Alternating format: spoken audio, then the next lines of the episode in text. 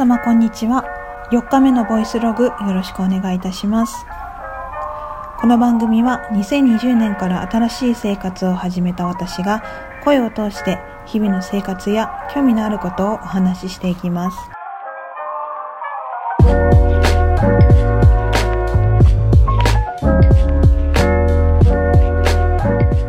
あの水出しコーヒーにハマっていて一番初めはスタバで私基本的にホットなんだけど飲み物頼む時。なんか暑くてしかもめちゃくちゃ喉が渇いてたからアイスの飲み物飲みたいなと思って。でスタバ行った時にふとあのアイスコーヒーじゃなくてコールドブリューコーヒーっていうのを見つけて「これ何ですか?」って聞いたら「あの水出しコーヒーです」って言われて。えー、水出しコーヒーなんてあんだと思って。頼んだらめちゃくちゃ美味しかったの。めちゃくちゃ美味しかった。なんかコーヒーって冷めると酸味が出るのかな。なんかねちょっと酸味が私好きじゃなくてゴリゴリのあの渋いコーヒーが好きなんだけどそのコールドブリューコーヒーはマイルドだったの。口当たりが優しくてちょっと甘みがあってすごい優しいコーヒーだったんだよね。これお家でもやろうと思ってやり方はね沸騰させたお湯を、えーと、冷まして普通だと1リットルに 100g で、えーと、8時間置いておくとコールドブリューコーヒーができるみたい。です。ちょっとあのうちのコーヒー豆が 60g しかなかったので私はちょっと横着して1リットルにつき 60g でうん。ちょっと時間置こうかなと8時間以上置こうかなと思ってるんだけどちょっと長く置くと渋みが出るっていうのもあるらしいからちょっと様子を見つつえっと飲んでいきたいなと思います。さて今日の本題はこの間よもぎ虫に行ってきたのでその話をしたいと思います。よもぎ虫っていうのは肛門と子宮の間のところの粘膜栄陰からよもぎとかいろんなハーブの蒸気を吸収させて下半身から温めるっていう治療法なんですけどお風呂の椅子ちょっと背の高いお風呂の椅子の下にその温めたハーブを置いてそこから蒸気が出てきて上の穴のところにお股のところを乗せてもう裸でやるんですけどで裸なんだけど上寒いからあの美容院の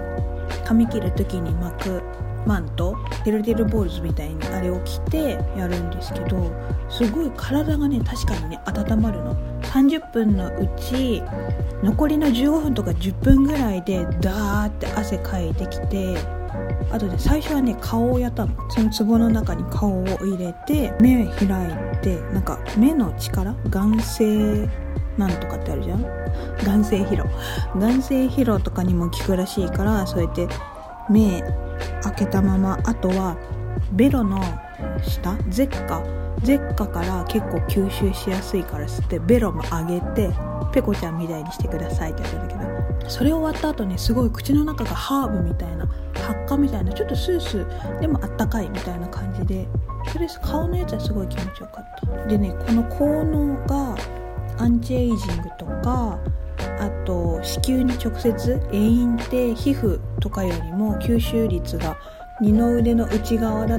1だとすると栄陰だと40何倍43倍とかなんだって。だからそこからそのよもぎ吸収させると巡りが良くなって体もポカポカするし婦人科系の疾患にもいいよっていうやつでした。冷えにいいみたいね。血流が良くなるから。で よもぎ虫も今良かったんだけどでちょっと苦しい感じがして本当はそのてるてる坊主みたいになってるケープを頭まですっぽり頭の上まですっぽりかぶってやるらしいんだけど苦しかったら取っても大丈夫ですよって言われてて結構速攻私は取って苦しくて。そう。であとね致命的なことがね汗かくのが嫌いなの私。でもねすっごいねそのかいた汗がサラサラの汗でお肌がめちゃくちゃしっとりして化粧しないで行ったんだけどその化粧しないままご飯食べに行ったりとか買い物行ったりとかしたんだけど全然なんかもう肌ツヤが良くてそのままもうマスクしてるからもうもういいかみたいな前髪書いて書いてるからいいよねみたいな感じでそのまま過ごせるぐらい肌がつるツヤツヤになってよかったんだけどそうそう。汗かくのが嫌いだったからあんまりだったかなと思って。それよりかは今体を温めるのにお股回路をやっていて お股回路知ってる人います？あのー、布ナプキンとパンツの間に回路を入れてでお股を温めるってやつなんだけどお腹とか背中に回路を貼る人結構いると思うんだけどお股に直接じゃなくてそのパンツとナプキンの間に入れるっていうのがほんのりあったかいしなんかやっぱりお腹と背中よりも全然お股にね当てた方が温かみを感じるしすごくおすすめです。是非気になる方はやってみてください。皆様今回のお話は楽しんでいただけたでしょうか、えー、それではまた次のボイスログでお会いしましょう。バイバーイ。